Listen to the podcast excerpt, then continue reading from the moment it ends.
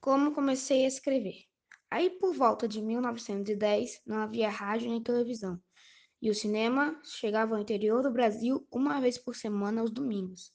As notícias do mundo vinham pelo jornal, três dias depois de, de publicadas no Rio de Janeiro. Se chovia a potes, a mala do correio aparecia ensopada uns sete dias mais tarde. Não dava para ler o papel transformado em mingau. Papai era assinante da Gazeta de Notícias e antes de aprender a ler, eu me sentia fascinado pelas gravuras coloridas do suprimento de domingo. Tentava, tentava decifrar o mistério das letras em redor de, das figuras e mamãe me ajudava nisso. Quando fui para a escola pública, já tinha, já tinha noção, noção vaga de um universo de palavras que era preciso conquistar.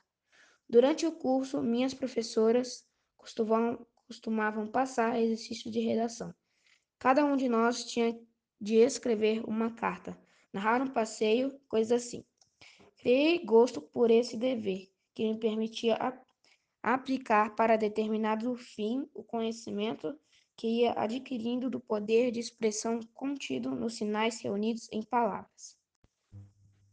Daí por diante, as experiências foram se acumulando, sem que eu percebesse que estava descobrindo a leitura. Alguns elogios da professora me animavam a continuar.